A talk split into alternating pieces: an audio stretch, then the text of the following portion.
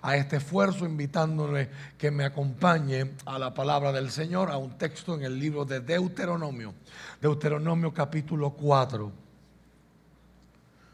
Libro de Deuteronomio capítulo 4.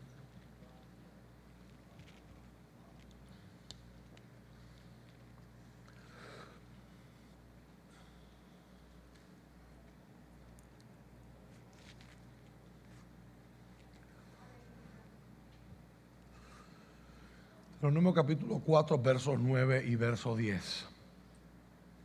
El libro de Deuteronomio recorre, recoge los últimos discursos, las últimas predicaciones que Moisés ofrece al pueblo de Israel en el desierto mientras se acercan a ese cruce del río Jordán que daría comienzo a ese periodo de conquistar la, sección de la tierra conocida como Canaán, que para Israel era la tierra prometida, un tema técnico y teológico muy importante a través de toda la historia de Israel, pero también tiene un simbolismo hermoso para los que somos creyentes, ¿verdad? Aunque no seamos israelitas. Y el libro de Deuteronomio, usted lo puede resumir en tres palabras. No te olvides. No te olvides. Han pasado 40 años. Una generación completa falleció en el desierto y otra generación se levantó. Todos en busca de que están siguiendo a un Dios que los sacó de la esclavitud de Egipto y los dirige de forma visible a través del desierto, que han tomado 40 años en llegar allí porque la generación anterior que se murió así lo decidió. Pudieron haber estado ya hace rato en la tierra prometida, pero la generación anterior no le creyó al Señor lo suficiente como para tomar la tierra en posesión que Dios les entregaba. Y es una nueva generación ahora que se está preparando para entender, o seguimos dando vueltas aquí, o llegamos a lo que Dios tiene para nosotros. Pero si Dios tiene algo para nosotros, cuando lo recibamos, no nos podemos olvidar. No te olvides. Y este es el mensaje que tenemos frente a nosotros hoy. dice la palabra del Señor en el nombre del Padre, del Hijo y del Espíritu Santo. Amén. Pero cuidado, asegúrate de nunca olvidar lo que viste con tus propios ojos. No dejes que esas experiencias se te borren de la mente mientras vivas y asegúrate de transmitirlas a tus hijos y a tus nietos. Jamás te olvides del día que estuviste ante el Señor tu Dios en el monte Sinaí donde Él me dijo, convoca al pueblo para que se presente ante mí y yo mismo lo instruiré entonces ellos aprenderán a temerme toda su vida y les enseñarán a sus hijos que también me teman. Padre, en el nombre de Jesús, hoy nos abrimos a ti. Nos abrimos, Señor, a lo que tú tienes que decirnos. Estamos en una encrucijada Estamos en un cruce, estamos en un crossroad a nivel generacional, Señor, a nivel de país, a nivel de mundo.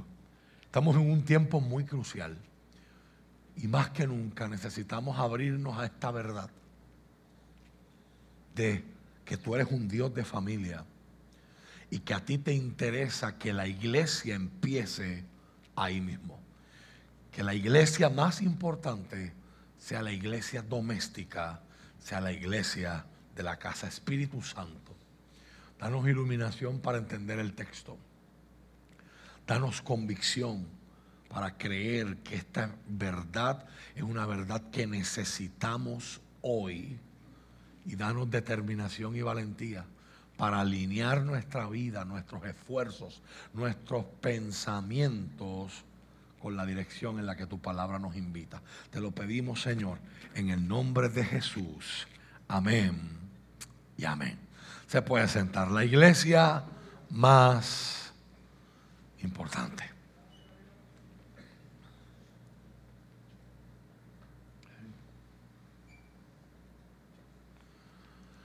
A través de la historia tenemos ejemplos muy concisos, muy impactantes, muy impresionantes sobre el efecto de lo que este mes estaremos reflexionando, estaremos enseñando, estaremos mirando. Ciertamente un viernes en la noche, un domingo en la mañana, no es suficiente para poder captar todo lo que la palabra de Dios, todo lo que Dios tiene que decirnos acerca de este importante tema. Pero tenemos eventos en la historia, tenemos eh, sucesos en la historia, quizás de una de las figuras más grandes detrás de sistema que muchos llaman comunista, ¿verdad? Y que parte de ese sistema envolvía desarraigar la fe de la gente según su padre putativo. Estoy hablando de Lenin. Este hombre eh, en, la, en la antigua Unión Soviética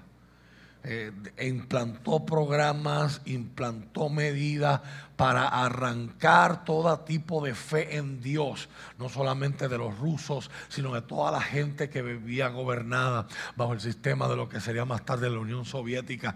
Y este hombre, curiosamente, fue hijo de un pastor, fue hijo de un ministro. Así que la, la experiencia de la familia, la experiencia de la fe en la casa, como se hablaba el viernes pasado, la necesidad urgente de que la generación presente le modele la fe a la próxima generación. Mis queridos hermanos, en esta mañana yo lo quiero tratar y me quiero acercar a ustedes como lo que es. Esto es un tema de vida o muerte. Aquí está el futuro de la iglesia o aquí está la muerte de la iglesia. Hay un sentido generalizado en la juventud, los jóvenes que son adultos hoy, la generación millennial y la generación Z, pero especialmente esto fue estudiado en la generación millennial eh, y, y, está recogido en un libro que es producto de una investigación del Instituto Barna, que es uno de los institutos más prestigiosos a nivel cristiano en términos de lo que es encuesta e investigación social y teológica en los Estados Unidos. Y escribieron, David Kinnaman, el presidente de este instituto, escribe un libro que se llama Me perdiste, You Lost Me. Se hace una encuesta a muchos adolescentes, a muchos jóvenes, por qué dejaron la iglesia. Porque después de ser criados con familias que los llevaban a la iglesia, hoy día están fuera de la iglesia y no quieren asistir a ellos? Y una de las respuestas que más se repite es, la iglesia está llena de gente hipócrita. Y cuando tú vas a buscar de dónde viene esa respuesta, la respuesta no viene por el vecino, por allá, por la noticia, por el pastor, por el escándalo. La, la respuesta viene de sus propias familias, de sus propias casas. Se supone que los hijos escuchan un mensaje en la iglesia, en el templo, pero lo vean en su casa. Si eso no va a la par, si eso no va de la mano, eso crea en la mente del individuo lo que muchos han llamado una distorsión o una contradicción, que puede tener efectos muy profundos. En segunda de Timoteo, capítulo 1, verso 5, el apóstol Pablo le escribe a un joven pastor que él había ordenado y que había establecido para que pastoreara una iglesia en una ciudad muy importante de la antigua de la actual Turquía, la antigua Asia Menor, ¿verdad? La iglesia llamada la iglesia de cristianos que ubicaba en la ciudad llamada Éfeso. Y Pablo le escribe esta segunda carta, que es una carta pastoral, es una carta de mentoría, es una carta de apoyo y resulta ser lo último que escribió el apóstol de, puño, de su puño y letra antes de que lo decapitaran a las afueras de Jerusalén, según cuenta la tradición y la historia, en el año 67 del primer siglo de la era cristiana a órdenes del emperador Nerón. Pablo eh, arranca esta carta diciendo en 2 Timoteo capítulo 1 verso 5, me acuerdo de tu fe sincera. Si Pablo expresa que hay una fe sincera, también está implicando que que hay fe que no son sinceras. Jesucristo cuando empezó su mensaje, cuando empezó su predicación pública en ese sermón conocido como el Sermón de la Montaña, Jesucristo habla y dice, cuando tú ores, no seas como los hipócritas. Esta palabra a nosotros nos suena muy fuerte hoy, pero en el mundo de Jesucristo se refería al teatro. Un hipócrita es alguien que interpreta varios papeles a la vez, tiene una, tiene una mesa con máscara, cambia las voces y cuando usted ve una máscara distinta, usted sabe que aunque es el mismo actor, es otro personaje. Son otras palabras, Jesús está diciendo, cuando tú vayas a hablar con Dios, no puedes ser un actor. No puedes fingir. La fe la experiencia de la fe que había en Timoteo era una fe sincera. Pero Pablo reconoce que eso no fue un fenómeno aislado. Pablo reconoce que, que Timoteo había sido el recipiente de una herencia de fe. Esa fe sincera en ti. En un tiempo donde ser seguidor de Jesucristo te, te costaba castigo, discrimen, persecución, muerte. Este muchacho tiene una fe sincera. Pues tú tienes la misma fe que de la que primero estuvieron llenas tu abuela Loida y tu madre Eunice. Y sé que esa fe sigue firme en ti. ¿Qué está haciendo Pablo en este verso, Pablo está aplicando lo que acabamos de leer en Deuteronomio diciendo, esta familia lo hizo bien. Tú eres el resultado, Timoteo. Hay un ausente en esa ecuación. Hay una persona que no está nombrada ahí. ¿ah? Que lleva a los estudiosos bíblicos a inferir de ese texto y de otros que el padre de Timoteo no tenía la fe que tenía la mamá y que tenía la abuela. Muchos esbozan la hipótesis de que, de que fue un mercante, fue un comerciante griego. No tenía la misma cosmovisión, no tenía la misma visión de mundo que tenía su esposa, que tenía su suegra. Timoteo recibe algo en su familia que lo marca. Timoteo recibe algo en su familia que lo forma. Timoteo recibe algo en su familia que lo ancla. Timoteo recibe algo en su familia que le da convicciones fuertes aun cuando tiene que enfrentarse a un mundo que la reta.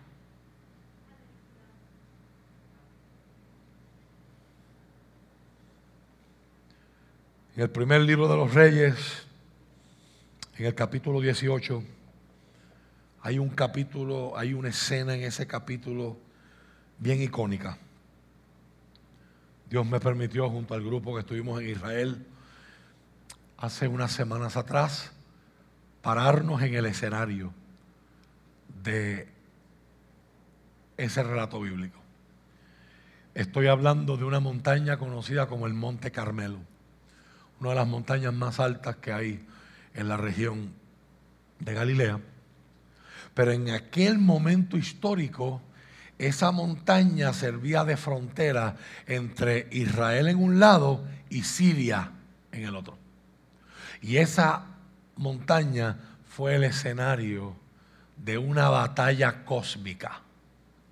Esa, esa montaña fue el escenario de un duelo entre dioses En Siria y toda la región se creía en el dios llamado Baal, que era el dios de la lluvia. Las estatuas que han recopilado y recobrado los arqueólogos en las excavaciones lo pintan como un dios que tiene un relámpago en la mano, el dios del trueno, el que envía el relámpago, el que hace llover. Su esposa, Acera, en la mitología cananeo siria, es la diosa de la fertilidad, la diosa que permite que la tierra produzca y que las mujeres produzcan hijos.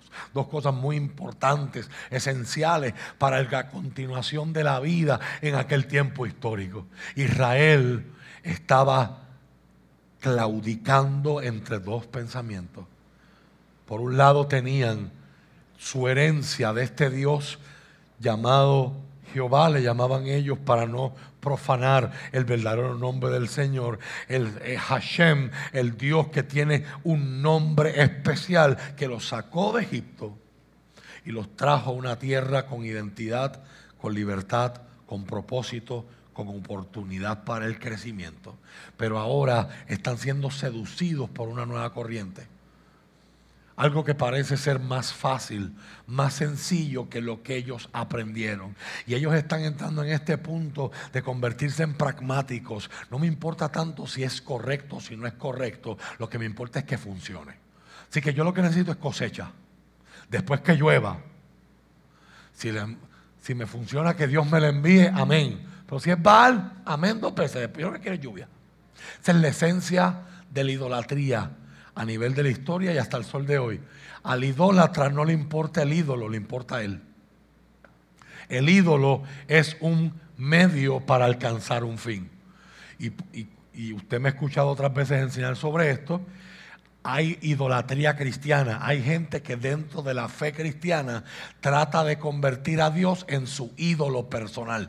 Yo no te sirvo a ti, tú me sirves a mí y te voy a controlar. Y cuando algo no me gusta, yo digo no lo recibo, yo lo cancelo, yo decreto, yo declaro. Y se supone que Dios sale moviéndose y yo con mi control remoto llamado fe o super fe o pensamiento positivo yo controlo a Dios y al final esto se trata de yo hacer que Dios haga lo que yo quiera. Si esa es su versión de Dios, usted necesita convertirse en esta mañana. Si esa es su versión de Dios, usted necesita que el Espíritu Santo abra su entendimiento y su corazón y se encuentre con el Dios de la Biblia, el Dios que no va a ser mangoneado, el Dios que no va a ser eh, controlado, el Dios que apareció a Job en un torbellino, el Dios que nos pone en su sitio, el Dios que dice quién es este que se atreve, con, que se, atreve a poner en duda mi sabiduría cuando ni siquiera estaban presentes cuando yo formaba la tierra. Ese es el Dios con el que necesitamos confrontarnos, el Dios soberano, el Dios todopoderoso, el Dios que reina en un trono inaccesible, en un trono estable, algo que no es afectado por los vaivenes del mercado, Él no es afectado por los vaivenes del precio del petróleo, Él no es afectado por la corrupción, Él es trascendente, Él está más allá, Él está por encima. Por eso yo puedo tener seguridad y estabilidad. Aleluya, al poner mi confianza en Él, porque Él no depende de lo de que yo dependo. Él no está afectado por lo que a mí me afecta. Él es Dios.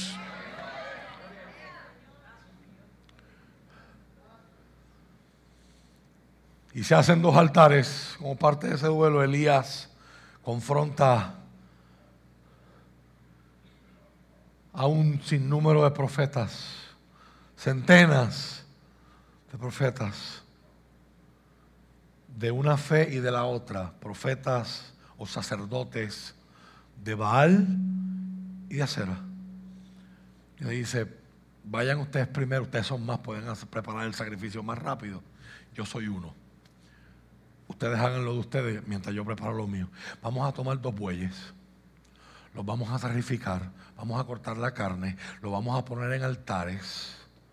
Y el Dios que responda con fuego, el Dios que mande el relámpago y se consuma el toro, se consuma el buey, se consuma la carne, ese será el Dios verdadero. las reglas del juego estaban puestas para que el equipo de Baal fuera el home team. Tenían ventaja. Son los profetas de Baal, te conoce la historia. aprovecharon, hicieron lo que tenían que hacer y empezaron por la mañana, pero ya al mediodía estaban cortándose la piel, estaban haciendo un montón de cosas, mientras Elías les decía, griten más duro. Quizás está en el baño, quizás se quedó dormido, ¿verdad? Quizás está tomando un nap y no lo está escuchando. Y ellos, ¿verdad? Cayendo en vergüenza frente al pueblo. Y una vez que ellos terminan, dice la Biblia que Elías le dice al pueblo, acérquense a mí y él arregló el altar que estaba arruinado, dice la reina Valera. Arregló un altar que estaba abandonado. Arregló un altar que no se utilizaba hace mucho tiempo. Y allí el Señor, en una oración de menos de 20 segundos, el Señor hizo descender fuego del cielo, consumió el altar, consumió la leña, consumió las piedras, consumió el sacrificio y consumió el agua que habían puesto alrededor en una zanja. Israel se vio en la necesidad de expresar y decir, Jehová es el Dios, Jehová es el Dios, Jehová es el Dios. Si, me parece a mí que si hay un altar que hay que volver a levantar hoy, si hay un altar que ha sido descuidado, arruinado, abandonado, se llama el altar de la familia. Y hoy Dios nos está convocando a todos los que hemos crecido en medio de esa estructura que creó el Señor. Eso no es una construcción social. Eso es un diseño del cielo que lo vemos desde Génesis. Dios crea al hombre y tan pronto Dios lo crea, lo primero que Dios dice, no es bueno que el hombre esté solo. Voy a hacer una ayuda idónea. Voy a ser un complemento, voy a ser una compañera para él. Acompáñeme por favor a Malaquías, capítulo 4. El libro de Malaquías es un libro que tiene un fuerte contenido de carácter escatológico. Escatología es la disciplina dentro de la, del quehacer teológico académico que estudia los acontecimientos del fin, que estudia el origen de la esperanza. Y en el capítulo 4 de Malaquías, Malaquías está hablando cosas que tienen que ver con el día del juicio, tienen que ver con el día del fin. Y está dando señales de cosas que vienen en ese momento. Él está hablando Israel. Él no está pensando en nosotros los gentiles. para Israel era importante poder definir cuándo ese día estaba cerca. Y Dios a través del profeta, en el verso 5, les da un marcador inequívoco. Y les dice que antes que venga el Mesías, antes que llegue el día grande y espantoso de Jehová, porque para los judíos el Mesías era un vengador divino. El Mesías viene a terminar con la corrupción, viene a terminar con la opresión, viene a terminar con la esclavitud. El Mesías para los judíos no era un asunto de salvación y relación con Dios. Ese es el, el Cristo que nosotros conocimos, que es el Mesías, pero que su reino no es de este mundo. Los judíos estaban esperando un rey de este mundo. Y ahí se produce su conflicto hasta el sol de hoy. Pero ese, la predicación de la iglesia y, la y el testimonio de la escritura nos dejan saber que ese rey que vino como correro y que hoy está como abogado, un día regresará y regresará como los judíos lo conocieron como los judíos tienen su concepto de Mesías, regresará como rey de reyes y señor de señores para hacer juicio y para hacer justicia en la tierra. Pero antes de que ese Mesías apareciera, Malaquías habla de un precursor. Alguien que abre camino. Y este no es el único texto donde Malaquías va a hablar de eso.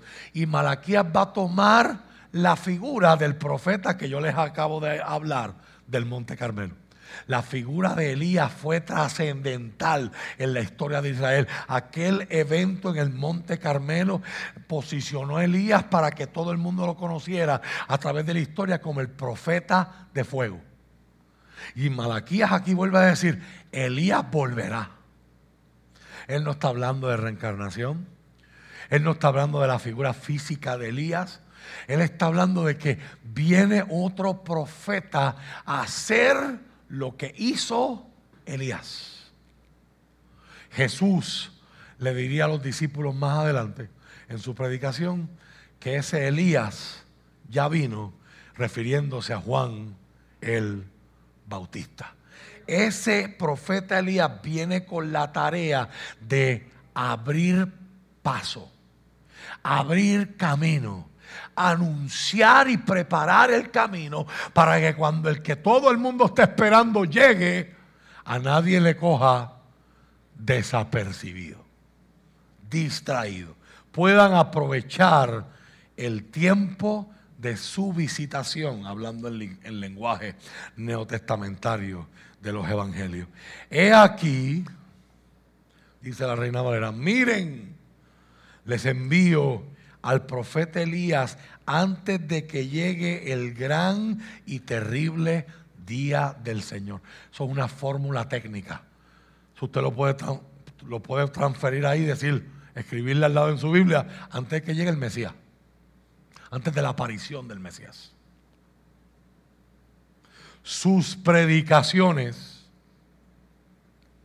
harán volver el corazón de los padres hacia sus hijos. Y el corazón de sus hijos hacia los padres. De lo contrario, vendré y haré caer una maldición sobre la tierra. Mientras yo meditaba esta semana en este verso, yo me preguntaba, ¿estaremos viviendo hoy? Las noticias que, que estamos viendo hoy no son el resultado de las consecuencias de ese verso. O sea, la evidencia de que Dios está hablando, la evidencia de que ese profeta vino a hablar la palabra y entregar el mensaje no adulterado, no ¿verdad? Eh, contaminado, no biased, no sesgado, que viene de la palabra de Dios de forma objetiva. Ese profeta, el resultado de su predicación es una revolución familiar. Es una transformación familiar. El corazón de los padres se vuelve hacia el corazón de los hijos y el corazón de los hijos se vuelve hacia el corazón de los padres. ¿Cuánta gente hoy está necesitada de que eso vuelva a pasar en nuestra sociedad puertorriqueña? ¿Cuántas familias hoy están necesitadas de que el corazón de los padres se vuelva a conectar con el corazón de los hijos y el corazón de los hijos se vuelva a conectar con el corazón de los padres? Lo que estamos viendo lo contrario, lo que predijo Jesús. Hijo se levanta contra padre, padre se levanta contra hijo. Hay una desconexión, hay un altar arruinado. Hay un altar descuidado. Por lo tanto, antes de cerrar en esta mañana, hoy yo les someto a forma de propuesta que no es que el Ministerio de Jóvenes no está siendo efectivo. No es que la iglesia está perdiendo los jóvenes, es que los padres están perdiendo a sus hijos. Si esto no se está viendo hoy, cuando ya tanto el preparador, cuando ya tanto el Elías y Jesús el Mesías llegaron y el reino de Dios se acercó. Y seguimos viendo gente que crece en los caminos del Señor y al llegar a cierta edad se apartan de ellos. Tenemos que llegar a la conclusión de que hay que recobrar la iglesia más importante. Y hoy yo vine a decirte en el nombre del Señor que Dios te está llamando a ti, papá. Dios te está llamando a ti, mamá. Dios te está llamando a ti, hijo, que me escucha en esta mañana, en este mes de consagración, en este mes de concienciación, a que tú entiendas que la iglesia más importante ahora mismo no se llama la iglesia Renuevo Justo, no son los bautistas, no es la denominación pentecostal XYZ. La iglesia más importante se llama la iglesia de tu casa. Pero a la misma vez, ese es el lugar más difícil para vivir la fe. Porque en la congregación, la iglesia no es un lugar, esto es un templo. La iglesia son ustedes, somos nosotros. Jesús dijo, donde estén dos o más, en mi nombre, ahí yo estoy con ellos. Pero la realidad, queridos, es que tenemos que recobrar este sentido de urgencia, porque si no lo hacemos, si no le modelamos una fe genuina a nuestros hijos, mañana los perderemos. El libro de los jueces dice que se levantó una generación entre medio de ellos, no fue por fuera, que no conocía a Dios. Permítame hoy concluir diciendo que yo como pastor me siento en puertorriqueño harto. Ya yo estoy harto de ver niños que crecen aquí y que hoy como adultos no están. Es doloroso, es frustrante y por eso hay que arreglar un altar que está arruinado. Porque tus hijos no van a recibir de ti lo que tú no tienes para dar. Si tú quieres hijos comprometidos con el Evangelio, tú tienes que comprometerte con el Evangelio. Si tú, tienes, si tú quieres hijos que estudien la palabra, eso empieza con tú estudiando la palabra. Si tú quieres hijos que sirvan en la iglesia, eso empieza contigo. Lo interesante y lo irónico es que hay gente que quiere cosas para sus hijos que para ellos no las quieren.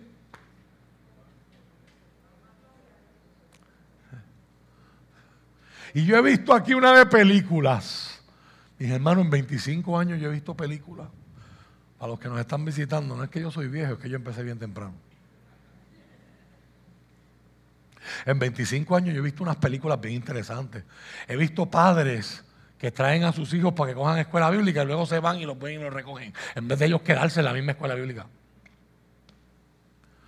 Y después se preguntan, cuando hay unos cambios y unos trastornos y unas cosas, y ¿de dónde salió esto? De una mata de plátano. Oh, el diablo. Es la excusa perfecta para un irresponsable. He visto padres que no fomentaron nunca que sus hijos se involucraran en las cosas de la iglesia. Había permiso para todo afuera, pero para cosas de la iglesia nunca había permiso. Nunca sirvieron, nunca se conectaron y le, modelaron a sus hijos sin palabras que lo importante es que tú estudies y hagas dinero. Y hoy sus hijos están replicando el modelo que enseñaron en su casa. Trabaja, estudia, tenga un buen trabajo y lo demás no es importante. ¿Qué tú quieres para tu familia?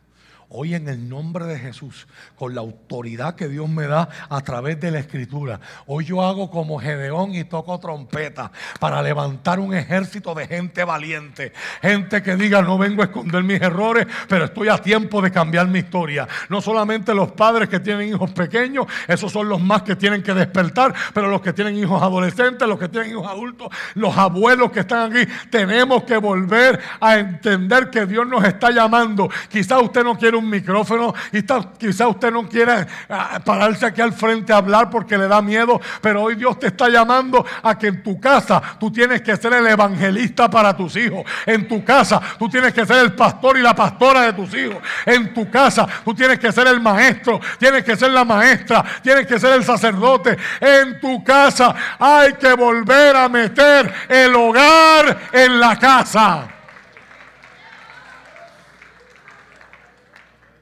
Dios mío, me están dando ganas de predicar cuando yo estoy al final del sermón. Pero qué bueno que esto es una serie. Una casa y un hogar no es lo mismo. Una casa es la estructura donde vive la familia.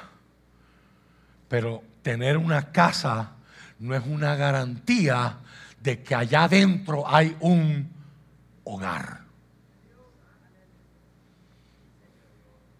¿Y cuántos estragos estamos sufriendo hoy a nivel de salud mental y a nivel de males sociales?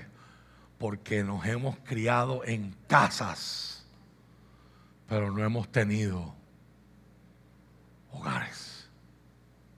Hemos tenido muchas cosas materiales.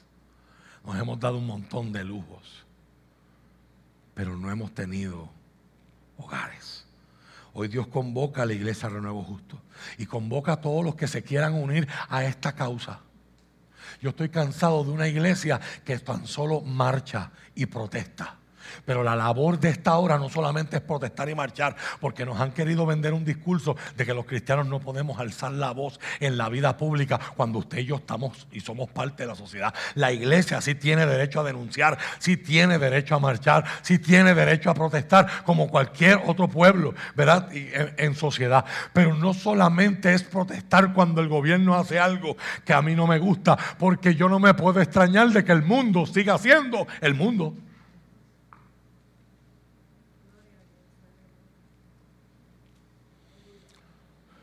Y me parece a mí que estamos desenfocados cuando lo único que hacemos como iglesia es criticar al mundo por ser mundo.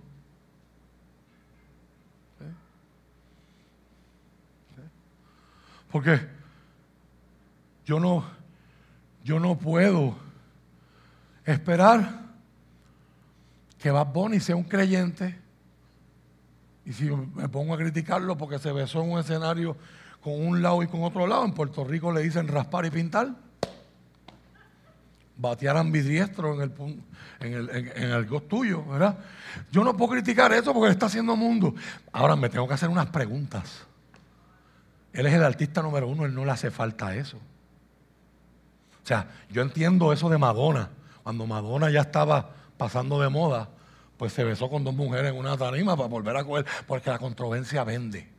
Pero Bad no necesita eso. Entonces la pregunta importante es, ¿por qué? ¿Por qué todas sus portadas de revistas han sido con trajes de mujer? ¿Por qué en los shows más vistos por la gente esas son las cosas que él está haciendo? ¿Cuál es la agenda detrás? ¿Quién le está dando? ¿Quién está ofreciendo para que se envíen unos mensajes que a usted y a mí no nos importan? Pero hay una generación que viene detrás de nosotros que les pega y les pega duro. ¿Eh? Entonces, yo no me puedo quedar con criticar porque yo oro para que Él tenga un encuentro con el Cristo de la gloria que yo he tenido. Pero el mundo va a ser mundo, pero la iglesia dejó de ser iglesia. O sea, yo no me puedo enfocar en criticar al mundo, yo me tengo que enfocar en ser la iglesia. Y esa iglesia empieza en tu casa. Hoy Dios te está llamando a que te levantes. Hoy Dios te está llamando a que te levantes a predicar, a que te levantes a restaurar el altar, a que te levantes a recuperar lo que se había.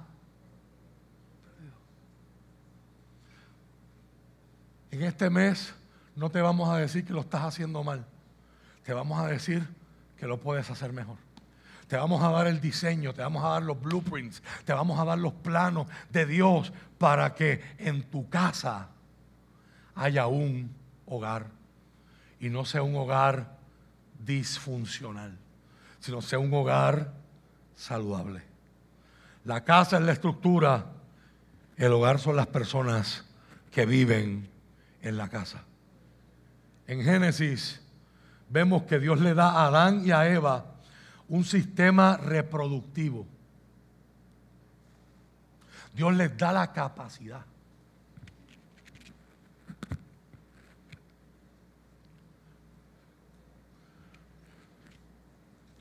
De formar un hogar. Dice Génesis por todas partes, varón y hembra los creó. La imagen de Dios, hagamos al hombre y a la mujer a nuestra imagen y a nuestra semejanza. La imagen de Dios descansa en esa sociedad que coopera junta. La imagen de Dios no está en el hombre masculino, tampoco está en la mujer femenina. La imagen de Dios está cuando ese hombre y esa mujer se unen. Y unidos pueden hacer lo que solo Dios podía hacer antes, que es dar vida, crear vida. Dios les da un regalo de poder crear vida, pero ese regalo va a ser dentro de una estructura. Y esa estructura la Biblia la va a llamar pacto. Mire lo que dice Oseas capítulo 6, verso 7.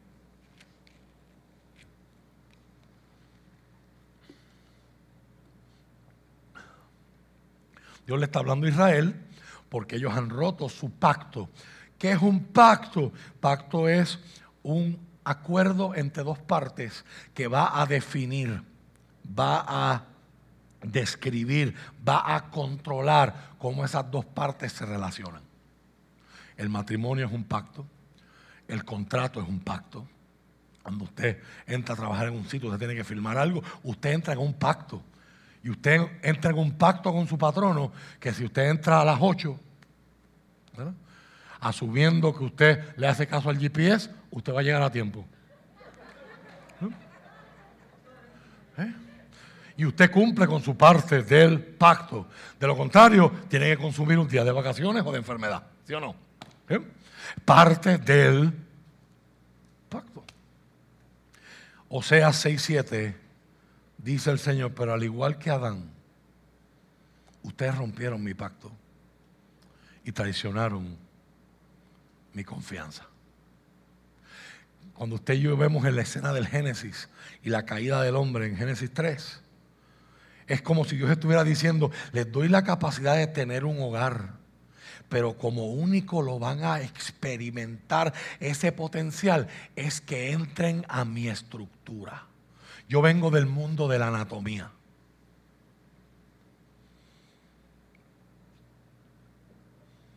Y usted y yo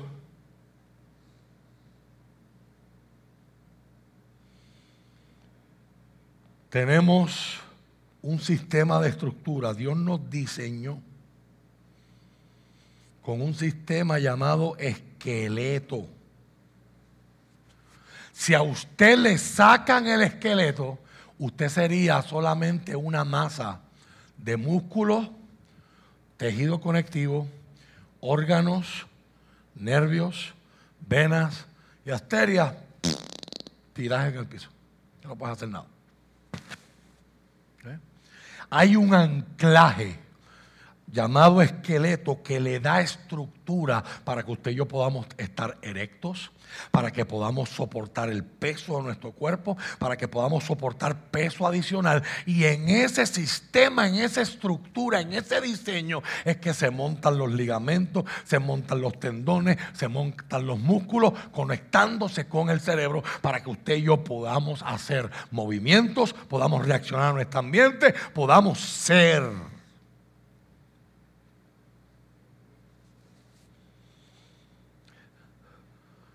La Biblia nos enseña la tragedia de un hogar que no tiene estructura. Samuel, primer libro de Samuel, capítulo 3, verso 13. Esta palabra a mí me toca y esta palabra a mí me compromete. En este mes, oiga bien, cuando yo me refiero a la palabra estructura, ¿de qué yo estoy hablando?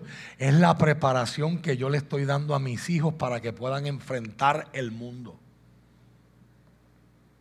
Rafael Uciel no solamente es mi hijo pequeño, no solamente es un regalo del cielo, no solamente es una bendición. Rafael Uciel es el mayor proyecto de vida que yo tengo, el mejor legado que yo le voy a dejar al mundo, la contribución que yo voy a hacer algún día Una muchacha me dará las gracias por haber criado el hijo que yo estoy criando. Algún día, algunos padres, yo tendré que darle las gracias también, si él escoge bien, por criar la muchacha que criaron. O sea, es importante que entendamos qué está en juego y qué se pone en la balanza en tareas mundanas, cotidianas, que pensamos que son importancia, como hacer tareas, leerles antes que se acuestan, orar con ellos y modelarle las disciplinas espirituales que Sacha comenzó a compartir, la doctora Sacha Sanabria comenzó a compartir el domingo, el viernes pasado y continuará este próximo viernes. Primer libro de Samuel, capítulo 3, verso 13. Dios le habla a Samuel para que le diga a Elí, Elí era el sumo sacerdote, le advertí que viene juicio sobre su familia para siempre, porque sus hijos blasfeman a Dios y Él no los ha disciplinado. La semana que viene estaremos mirando esto con mayor profundidad, la responsabilidad de los padres. La reina Valera traduce ese mismo verso como y le mostraré que yo juzgaré su casa para siempre por la iniquidad que él sabe, porque sus hijos han blasfemado a Dios y él no los ha estorbado. La palabra estorbar viene del hebreo cajá, que significa desalentar parte de la experiencia de criar envuelve animar, pero también envuelve desalentar. En el mundo de la psicología hay cosas que uno quiere reforzar positivamente para que se repitan y otras hay que reforzarlas negativamente para que dejen de ocurrir. Desalentar, disciplinar. Porque no podemos aplaudirle siempre. David tan importante que fue, es otro ejemplo de la tragedia de un hogar sin estructura. Primer libro de Reyes, capítulo 1 y verso 6. Se habla de uno de sus hijos llamado Adonías.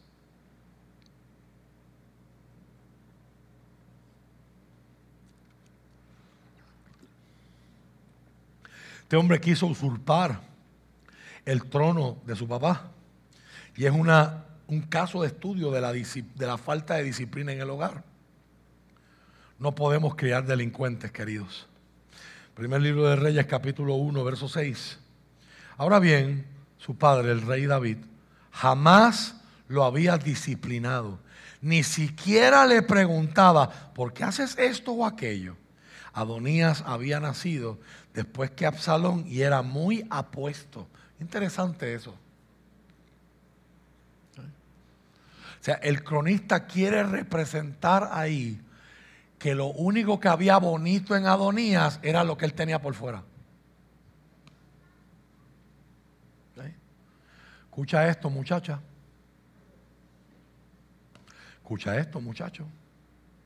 Cuando lo único que dejamos que nos llame la atención es lo que se ve por fuera, podemos terminar enlazados a gente que no se han criado con ningún tipo de estructura.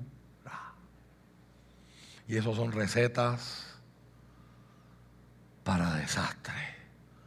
Papá y mamá son los influencers de la casa. En un mundo de influencers, los papás tienen que retomar su lugar como gente de influencia. Y hoy el Señor te convoca. Hoy el Señor nos llama. Primero encontrarnos con Él. Porque yo no le puedo dar a mis hijos lo que yo no tengo. Yo no les puedo dar a mis hijos. Lo que yo quiero ver en mis hijos, yo lo tengo que empezar a modelar. Pastor, pero es que usted no entiende, es que, es que yo, no, yo nada más estuve educación hasta sexto grado. Nunca es tarde si la leche es buena. Pastor, pero es que ya me está llegando a una edad donde yo miro su libro de texto y yo no entiendo de qué están hablando. Cuando Él se acueste, ponte a leer la lección del libro de mañana. Para que no solamente aprenda Él, aprendas tú también. Y estés preparado para escuchar. Estés preparado para tener momentos de calidad. El Señor nos está llamando a predicar. Oye, Yo le digo a la iglesia Renuevo Justo, no estoy tan interesado en hacer actividades de evangelismo para afuera. Las vamos a hacer parte de la, experiencia de la proclamación de la iglesia, aunque estoy convencido que el mayor beneficio lo recibe la iglesia local en ejercitarse. El evangelismo, el reevangelismo que tiene que volver a ocurrir en Puerto Rico se llama el hacer discípulos dentro de tu casa. Estemos de pie.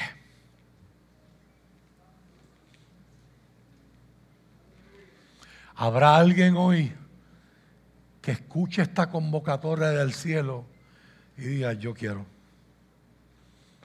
Yo quiero decir amén a eso. Yo quiero trabajar por un hogar. No solamente quiero tener una casa. Yo quiero que la bendición del Señor esté en mi casa. Pastor, pero quiere decir que yo no tengo que venir este, este mes porque yo no tengo hijos.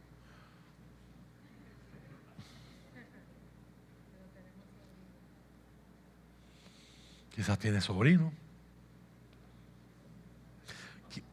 Quizás, quizás tú eres un hijo de alguien.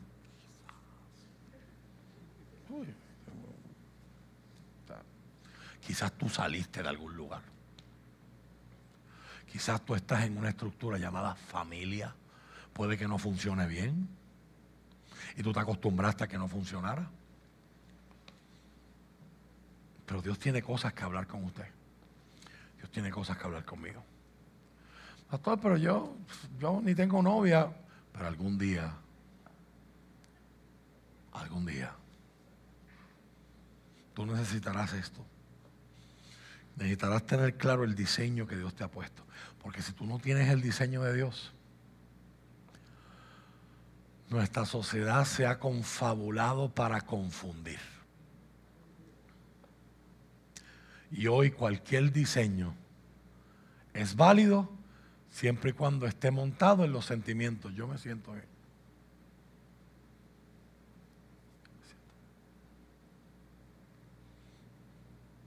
Hoy Dios nos convoca. Hoy se toca trompeta en Hoy como el profeta Elías, yo le digo a este pueblo, acérquense. Hagamos guerra. Hoy yo le hablo al infierno y le digo a Satanás, tú no te vas a llevar nuestros hijos. Tú no te vas a robar esta próxima generación que hoy está cogiendo clases en la parte de atrás y que los martes cogerán clases con los jóvenes de Yadai.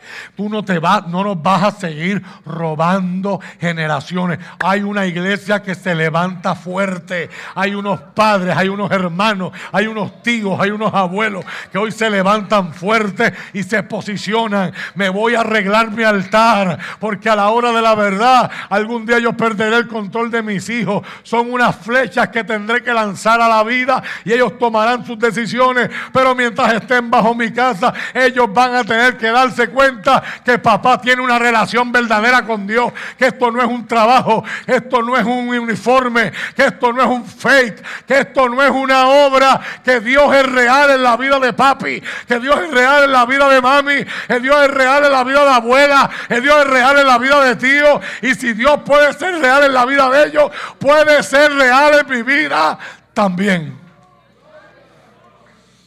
Oh, mi alma alaba la gloria de Dios. Hoy convocamos gente. Yo pido gente que físicamente hoy dé un paso al frente y se una conmigo. Y digamos, vamos a hacer guerra. Vamos a dar la batalla más importante que hemos dado en nuestra vida. Y es la batalla por la próxima generación. Es la batalla por recuperar, sanar, mantener la iglesia más importante, la iglesia de la casa. Habrá alguien que diga yo conmigo. Habrá alguien que se pare al frente hoy conmigo. Hoy no estoy llamando a pedir oración. Si alguien necesita oración, va a haber un momento para eso. Pero yo necesito gente que físicamente diga, yo acepto el reto.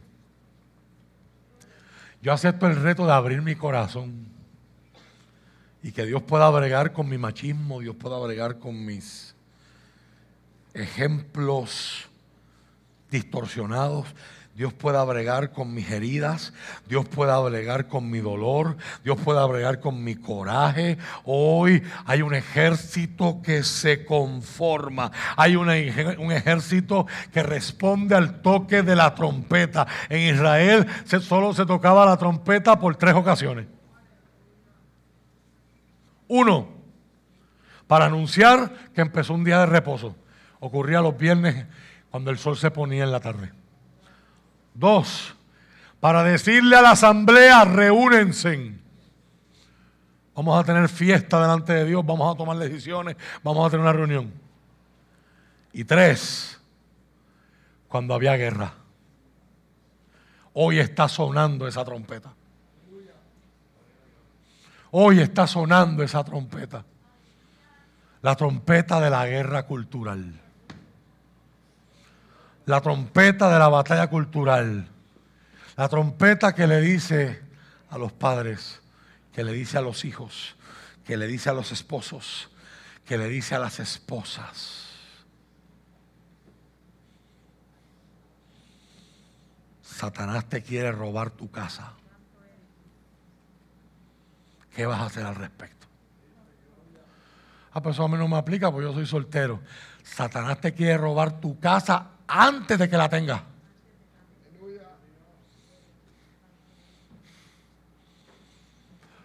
Si logra convencerte de que los hombres no sirven, una de las formas por las cuales Satanás te roba tu casa, o me dijo una mujer hace un montón de años atrás, Pastor, oré por mí. ¿Por qué? Pues porque yo quiero pareja. Y después me dijo que los hombres no servían. Yo le dije, si los hombres no sirven, ¿por qué tú quieres estar con uno? Satanás le estaba robando su futuro y ella lo estaba dejando. Por si cada persona que yo conozca, yo la voy a conocer con esa mente. ¿Qué es esto? ¿Una transacción física? ¿Un encuentro sexual nada más? Jesucristo dice que el reino de los cielos sufre violencia y solo los violentos lo arrebatan. Pastor, pero supone que los cristianos sean gente de paz. Violencia no significa hacer daño a gente. Pero si alguien se levanta contra mi casa, yo voy a defender lo mío. En Génesis 15 hay una imagen hermosa. Abraham Abraham, antes de ser Abraham, Abraham, levanta un altar y pone un sacrificio. Pero como lo que hay en el sacrificio es carne muerta, empezaron a amontonarse los buitres, las águilas, los cuervos. La Biblia no especifica, dice aves de rapiña. Y él estaba esperando que Dios apareciera. Y dice que desde por la mañana hasta la tarde las aves de rapiña descendían sobre la piedra que él había construido como altar para robarse esa carne. Y dice que Abraham estaba peleando con ella y las estuvo ahuyentando. Así mismo es tu casa. Esa, esa falacia de que no, mis hijos viven en una caja de cristal, ellos no van a salir ni de aquí a la esquina, aleluya. ¿Cuántos les decían eso? ¿Cuántos nos criaron con esa bobera? ¿Verdad? Y no funcionó. ¿Por qué? Porque el mal, la maldad, siempre tiene forma. ¿Cuánta gente yo conozco? Que el daño más grande no se lo hicieron en el punto de droga, no. Se lo, hizo, se lo hicieron en un pijama party con el primo, en la casa de los primos. La primera pornografía me la enseñaron. Y hoy, a usted y a mí nos toca criar en un tiempo donde el mal nos está buscando. Y entra con fuerza un video de YouTube a la vez. Un streaming de Disney Plus a la vez. Un streaming de Netflix a la vez. Y usted y yo estando presente en la casa. Y nuestros hijos están en sus cuartos con televisores privados, tabletas privadas, teléfonos privados. Y se les está metiendo el mal por ojo, boca y nariz. Mi amado, yo no sé qué usted va a hacer el día que un ladrón quiere entrar a su casa. Yo sé lo que yo no voy a hacer, orar. Yo oro ahora. Allí sí. Pero ese día no voy a orar.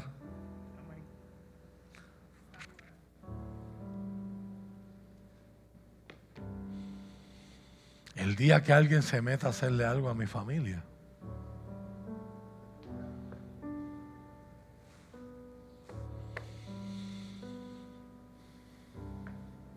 Yo tendré que introducirles a otro encuentro. Y tendré que decirle, ¿tú crees en Dios? Hoy lo vas a ver. Yo me voy a asegurar de presentarlos. Porque a mi familia la defiendo yo. Y si eso lo sabemos con los pillos físicos, ¿cómo nos vamos a quedar cruzados cuando hay pillos que nos quieren robar el sueño? Hay pillos que nos quieren robar nuestra identidad. Hay pillos que nos quieren robar la felicidad de nuestro matrimonio. Hay pillos que nos quieren robar la autoridad que tenemos con nuestros hijos. Hay pillos que nos quieren robar nuestra familia. I will not go quietly into the night. Me resisto a colgar los guantes, a, tirar la toalla y decir, esto está fastidiado. Puerto Rico está como dice Bad Bunny. Pues, que cada cual reparta suerte y que, cada, que Dios nos haga confesado. No, Señor. Hoy yo con una generación nos levantamos en guerra y decimos, Señor, aquí estamos. Te necesitamos. Queremos conocerte y queremos darte a conocer. Hay cristianos que quieren ir a África, hay cristianos que quieren ir a China y en su propia casa no son evangelistas. En su propia casa no moverán la fe. Hoy yo te lo voy a invertir, hoy te lo voy a hacer más fácil. Olvídate de China, olvídate de África. Hay misioneros que están yendo allá y nosotros, los, si Dios te llama, ve a donde tengas que ir. Pero nuestro enfoque va a estar en nuestros hogares. En construir hogares sanos. Y para construir hogares sanos, primero yo necesito que Dios me sane a mí. Esa va a ser la agenda de estos próximos domingos. Entre varias actividades.